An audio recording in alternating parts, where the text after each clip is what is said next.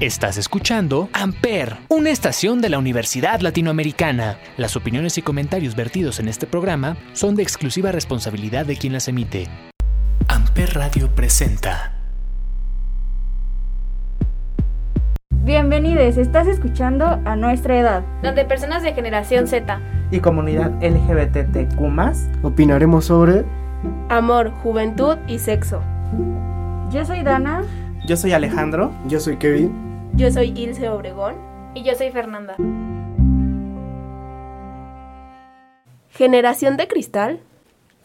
El día de hoy vamos a platicar sobre los problemas particulares y más hablados que tenemos en la generación Z, tanto los prejuicios, las diferentes otras generaciones y lo que se nos destaca. Recordemos que nuestra generación empieza desde los que nacieron en 1994 hasta 2010 aproximadamente. No hace falta mencionar que muchos nos destacan por ser sensibles, irreverentes y más conocidos como Generación de Cristal. Escucha Mon Amour de Aitana en Amper Radio. Mon Amour, je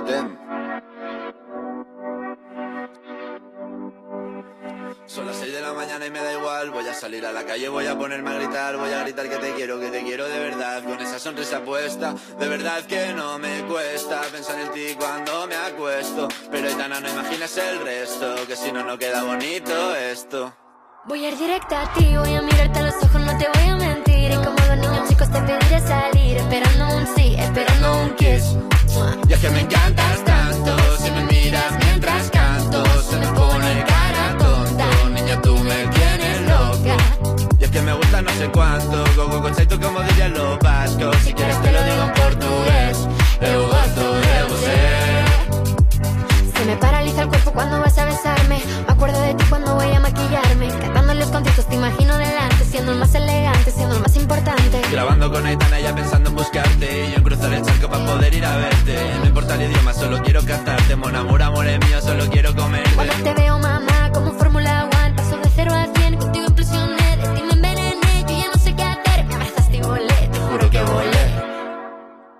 que me encantas tanto, si me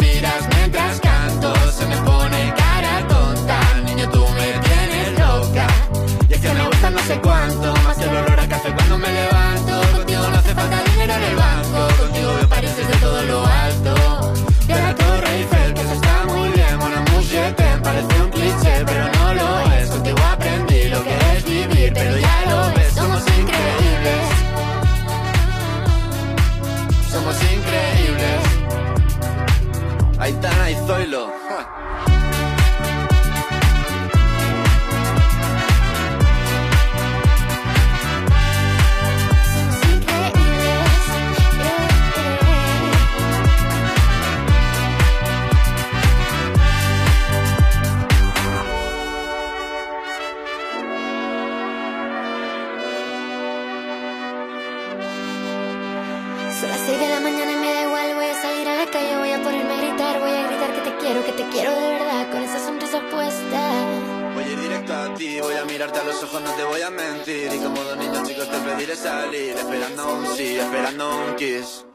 Es que me encantas tanto, si me miras mientras canto, se me pone cara tonta. Niña, tú me tienes loca.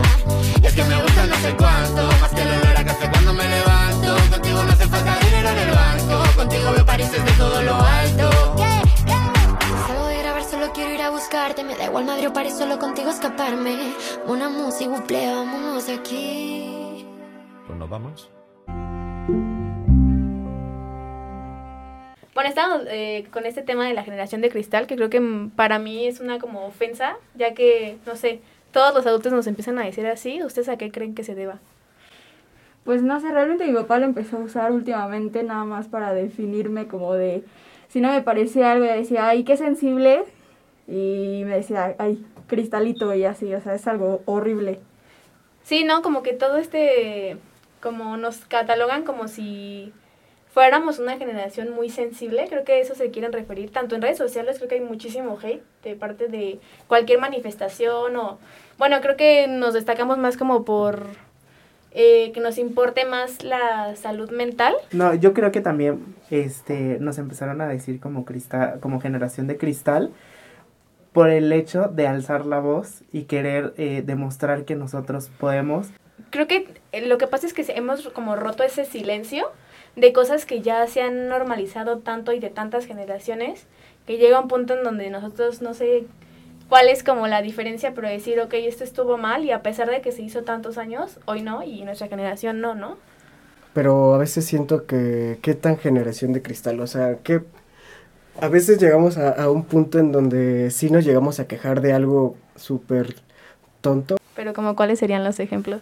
No sé, como el cancelar a las personas que no deberían de ser. O sea, no sé, eso, a noso- de nosotros se habla, se puede hablar mucho de eso.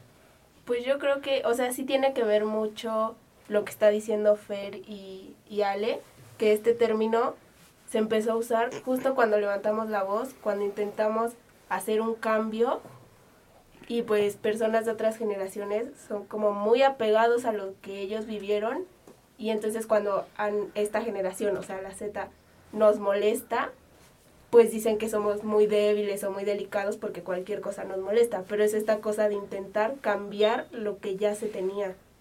De hecho, yo tuve como un, un pleito en una comida familiar. Pues todos mis, eh, mis padrinos, de hecho, y mi papá son pues de la generación boomer, ¿no? Entonces era como todo lo del lenguaje inclusivo, las manifestaciones en como, cua- o sea, cómo se dan ahora de, de antes. Y sí, o sea, defendían como mucho esta parte donde, o su postura era como, nosotros sufrimos más.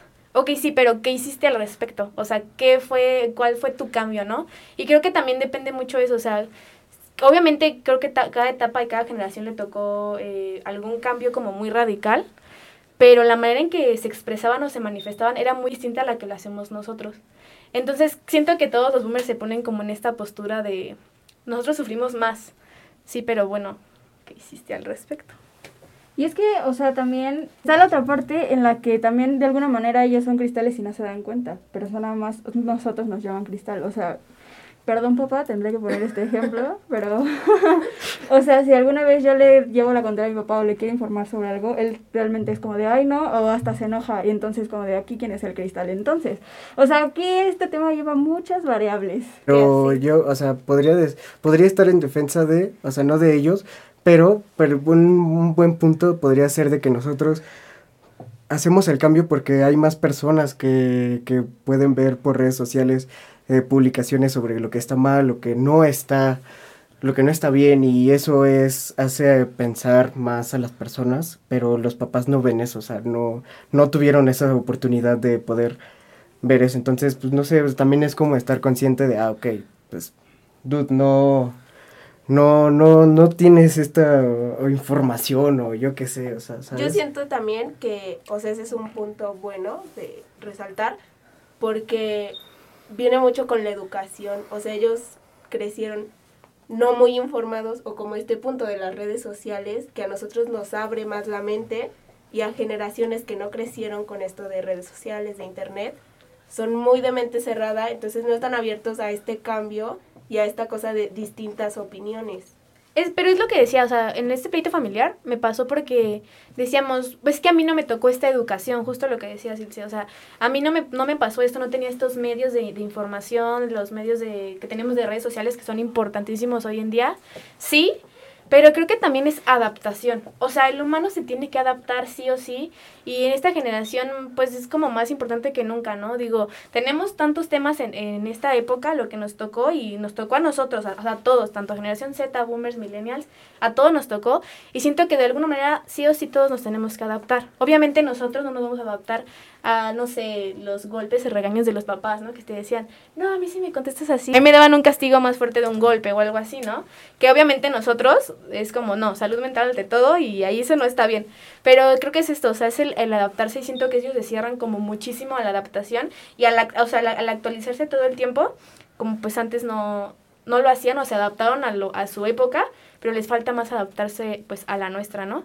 Y ahí es donde también entra la parte en la que dicen, es que ustedes crecieron con la tecnología y no sé qué, pues de alguna manera somos una generación que se fue adoptando, porque o sea, los que nacimos del 94 al 2002 crecimos, fuimos creciendo con la tecnología y igual nosotros nos fuimos adaptando, pero igual no es pretexto como para otras situaciones en las que te dicen, ay, es que yo no tenía celulares y así, entonces pues no sé.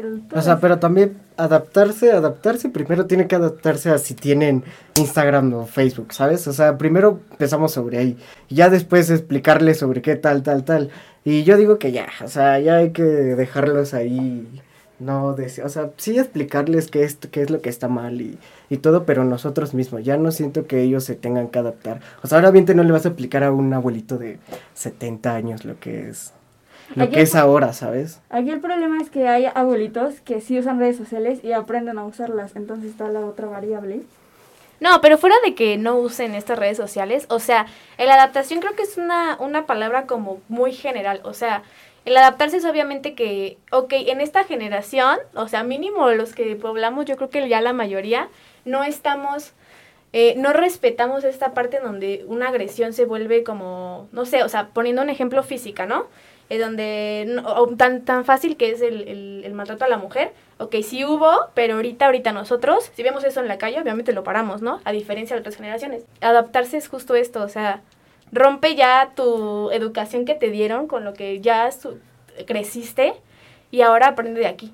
Yo creo que en este, o sea, en este tema, justo la adaptación va muy de la mano con el respeto.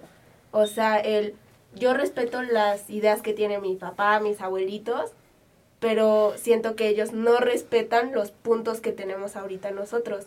Entonces, siento que sí es adaptarse, pero bueno, si no te quieres adaptar, solo respeta. O sea, es muy su punto de vista, muy su pensamiento. Eh, o sea, en ambas partes, desde las generaciones anteriores como ahora en estas. Claro, además está súper difícil cambiarlos porque pues básicamente así crecieron, pero bueno, inténtalo, ¿no? Estás aquí, estás ahora y son otros otras normas, otras costumbres, otras maneras de vivir ahorita a las que viviste.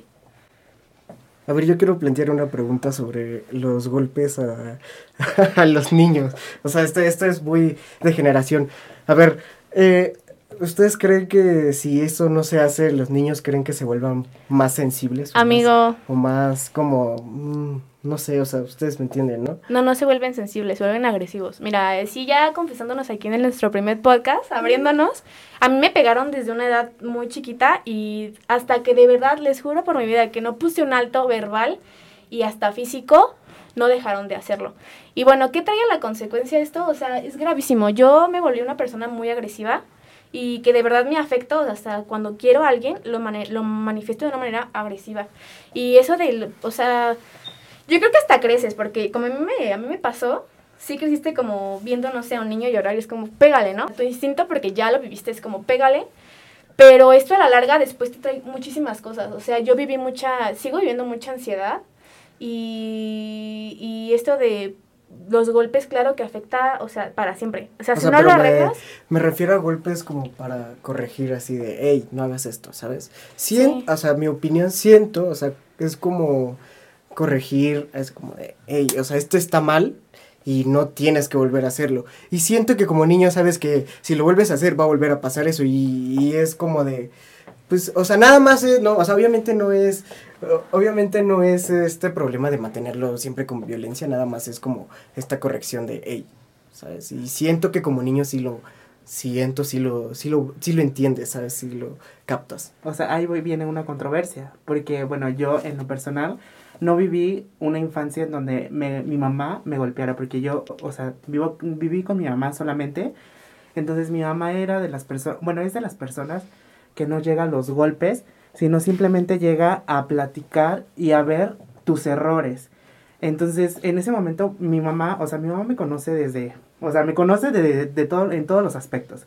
Entonces, cuando mi mamá eh, me preguntaba o se enteraba que yo hacía algo malo, entonces yo manifestaba en ponerme nervioso porque no me llegaba a pegar, pero sí, a- o sea, sabía que íbamos a llegar a un punto en el que iba a platicar Incómodo. conmigo. Ajá. Entonces, no, no, no tengo esa inseguridad de que, o esa rebeldía, y eso te ayuda a tener una eh, adolescencia mucho mejor sana. porque, exactamente, sana, porque no, no tienes ese problema de alterarse, porque hay personas que llegan a alterarse bastante fuerte o bastante rápido. Justo la comparación porque, bueno, a ti no, decías, bueno, sí me van a regañar porque obviamente necesitamos un castigo, entre comillas, Ajá. pero no, no, no sentías ese nervio de decir, me van a pegar. Y cosa que yo sí sentía. Entonces era, ahí, des- o sea, ahí crece la ansiedad y crece el miedo. Porque además se vuelve como un, una relación turbia entre papá y hija, ¿no? O sea, muy, Sí, muy incómodo. Pero también como papás, bueno, es- o sea, hay que saber poner límites y otra cosa es saber cuándo hacer las cosas y cómo hacerlas, ¿no? O sea, porque muchas veces los papás ahora ya no les ponen límites a sus hijos. No estamos diciendo que les peguen, pero hay límites. O sea, mi mamá nada más me volteaba a ver y yo ya sabía que debía de tranquilizarme y era porque sabía que mi mamá, o sea, pues la jerarquía que, ten- o sea, que tiene ella conmigo. O sea, también hay que respetar tanto papás a hijos como hijos a papás, ¿no? O sea, últimamente también, ya hablando más como generaciones, todos los niños ahora, este, como que los vemos más rebeldes, incluso, y incluso los papás son más tranquilos en ese aspecto, pero igual porque siento que no ponen límites. Entonces, ahí como que hay dos extremos muy Pues grandes. exacto, eso es a lo que voy, o sea, como son más rebeldes, como que no entienden este, esta onda de que, no sé, o sea, que no conocen que cuándo es cuando hay que parar, ¿sabes? Pero es que yo, bueno, retomando tu pregunta principal de cómo saber, o sea, cuándo poner el límite, yo creo que, bueno, ok, si una nalgada o algo así es como, pues cualquiera, ¿no? No es como que vaya a traumar al niño o vaya a traer consecuencias. Un, yo siento que es más el hablar, porque muchas personas, siento, de nuestra generación, no ven esto de las consecuencias. Y a mí fue algo justo que mis papás me, me marcaron. O sea, no fue con golpes, pero era como, si haces esto, va a tener esta consecuencia.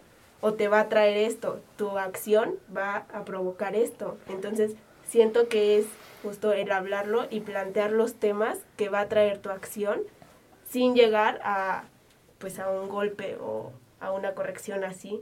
Bueno, justo los millennials, por ejemplo, yo he visto que son como bien tranquilos. O sea, de verdad, los, los millennials que tienen hijos son como de que sí, haga lo que quiera. Y está como raro, o sea, sí está medio extraño.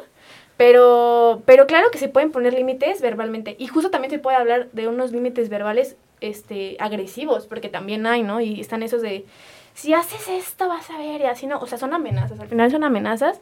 Y creo que también tiene que ver como un equilibrio entre, ok, límite, jerarquía entre padre e hijo, pero pues respetando tanto esa como, Ambas partes.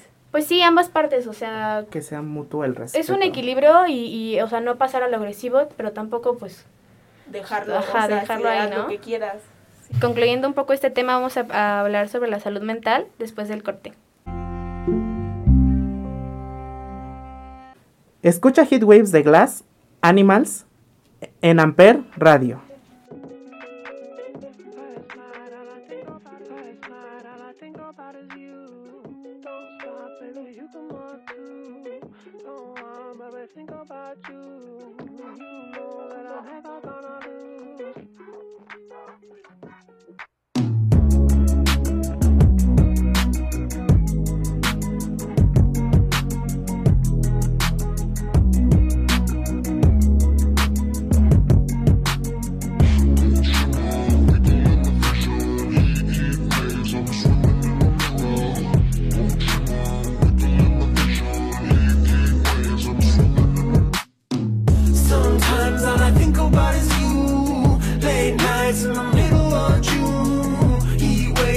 Faking me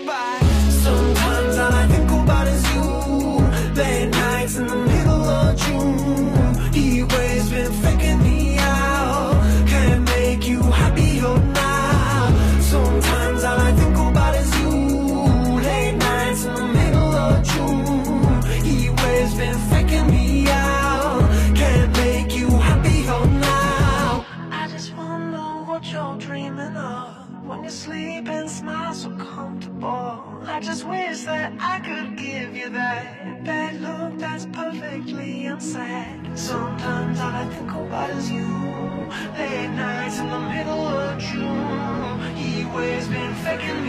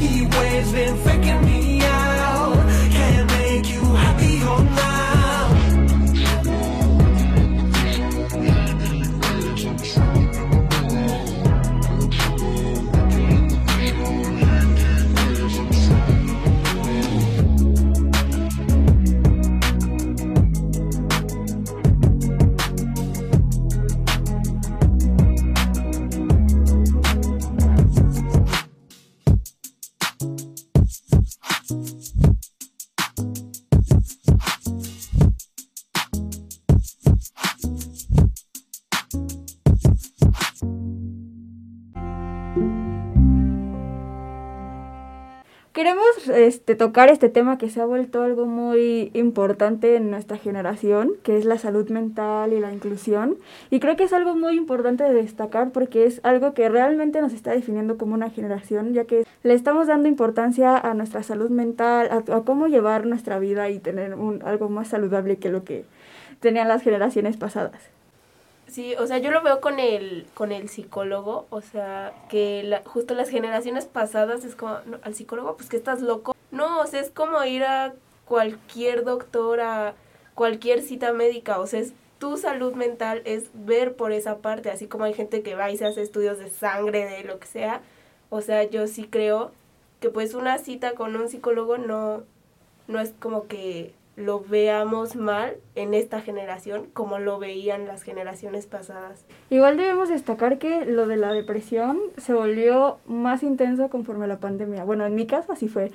Pero pues, o sea, ahora sí que es algo que últimamente se ha demostrado más en los jóvenes y pues lo podemos ver con los suicidios y todo ese tipo de cosas.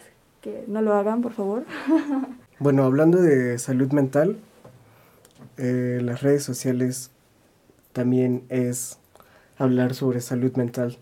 ¿Saben? O sea, el hecho de tener redes sociales eh, aumenta muchísimas cosas, todos lo sabemos.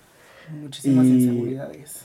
Inseguridades, cosas que no son, pero ¿qué, qué realmente puede, podemos hacer para poder cambiar eso? Cerrar todas nuestras redes sociales y darnos No, un no, no. tiempo y saber qué es lo que está mal, qué es lo que estamos bien o qué podemos hacer. O sea, yo creo que justo las redes sociales son un punto negativo en esto de la salud mental, por lo que menciona Ale de las inseguridades, porque las redes sociales lo que nos venden es un estilo de vida. Un estereotipo también. Y, ajá, o sea, y nadie, nadie tiene esa vida, o sea, por mucho dinero, o por mucho cuerpo, o lo que sea que tengas, no es ese estilo de vida, porque al final es un video de 15 segundos, es una foto que sí nos puede demostrar algo muy grande, pero es entender ese punto de que las cosas no son así, la vida no es así.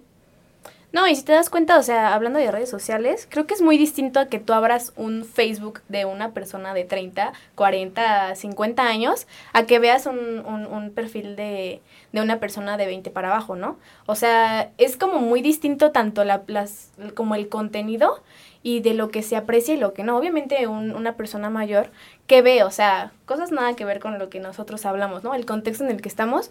Creo que no va a parar de haber como estos estereotipos, pero sí sabemos cuál es la diferencia y qué sí son reales y qué no son reales y cómo me va a afectar y cómo no me va a afectar. que una cosa es saber y otra cosa es entender. Porque sí, sabemos que las redes sociales no es la vida como es eh, 24/7, pero muy pocas personas entienden que la vida no es así. O sea, todos lo sabemos, pero muy pocos lo entienden.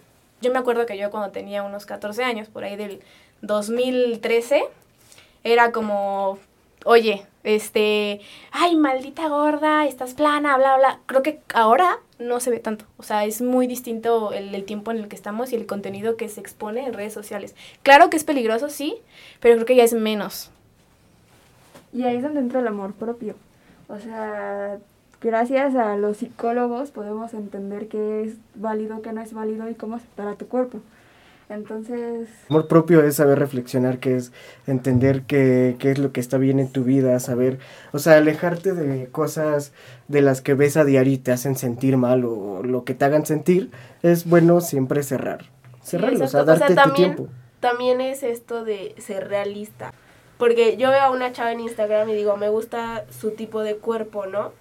Y no decir como de, ay, pero es una foto, entonces yo, o sea, que me valga mi cuerpo, ¿no? O sea, siento que es encontrar este equilibrio de, puedo lograr eso y no puedo lograr esto y que no te perturbe lo que no puedes lograr, o sea, concentrarte en lo que puedes lograr. Hablando de eso, yo creo que eh, en esa parte de los cuerpos o estereotipos, creo que no hay mejor manera de aceptación que cuando llegas a la meta que tú, por tu, por tu propio querer, lo cumples, o sea, no por los demás. Sí, o sea, por si quieres bajar de peso es por tu salud y porque te quieres, Exactamente. ¿sabes?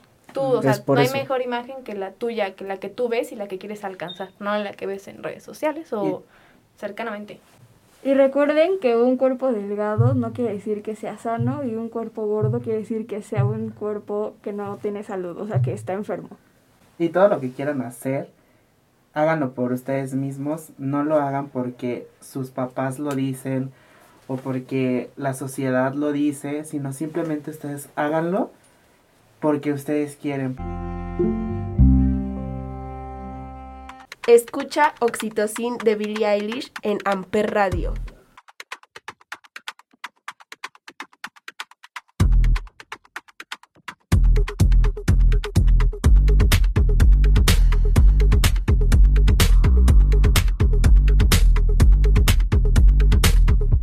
Take it back once it's been set in motion.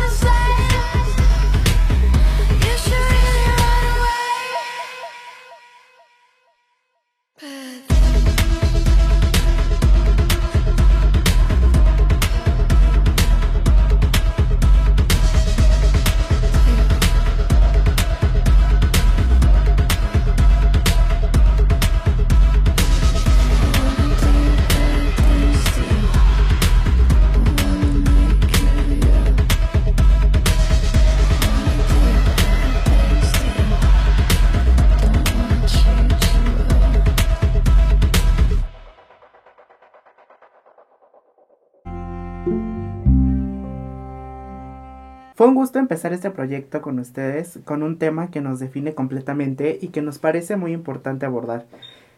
Y bueno, por último, ya saben, no olviden eh, seguirnos en nuestras redes sociales, que es eh, Kevin I 3N. Arroba it's Ale San. Arroba. Arroba mamita de azúcar. Arroba Calvi Baidana en Instagram. Y bueno, esto fue a nuestra edad. Gracias por escucharnos. Nos vemos en el próximo episodio. Amper Radio presentó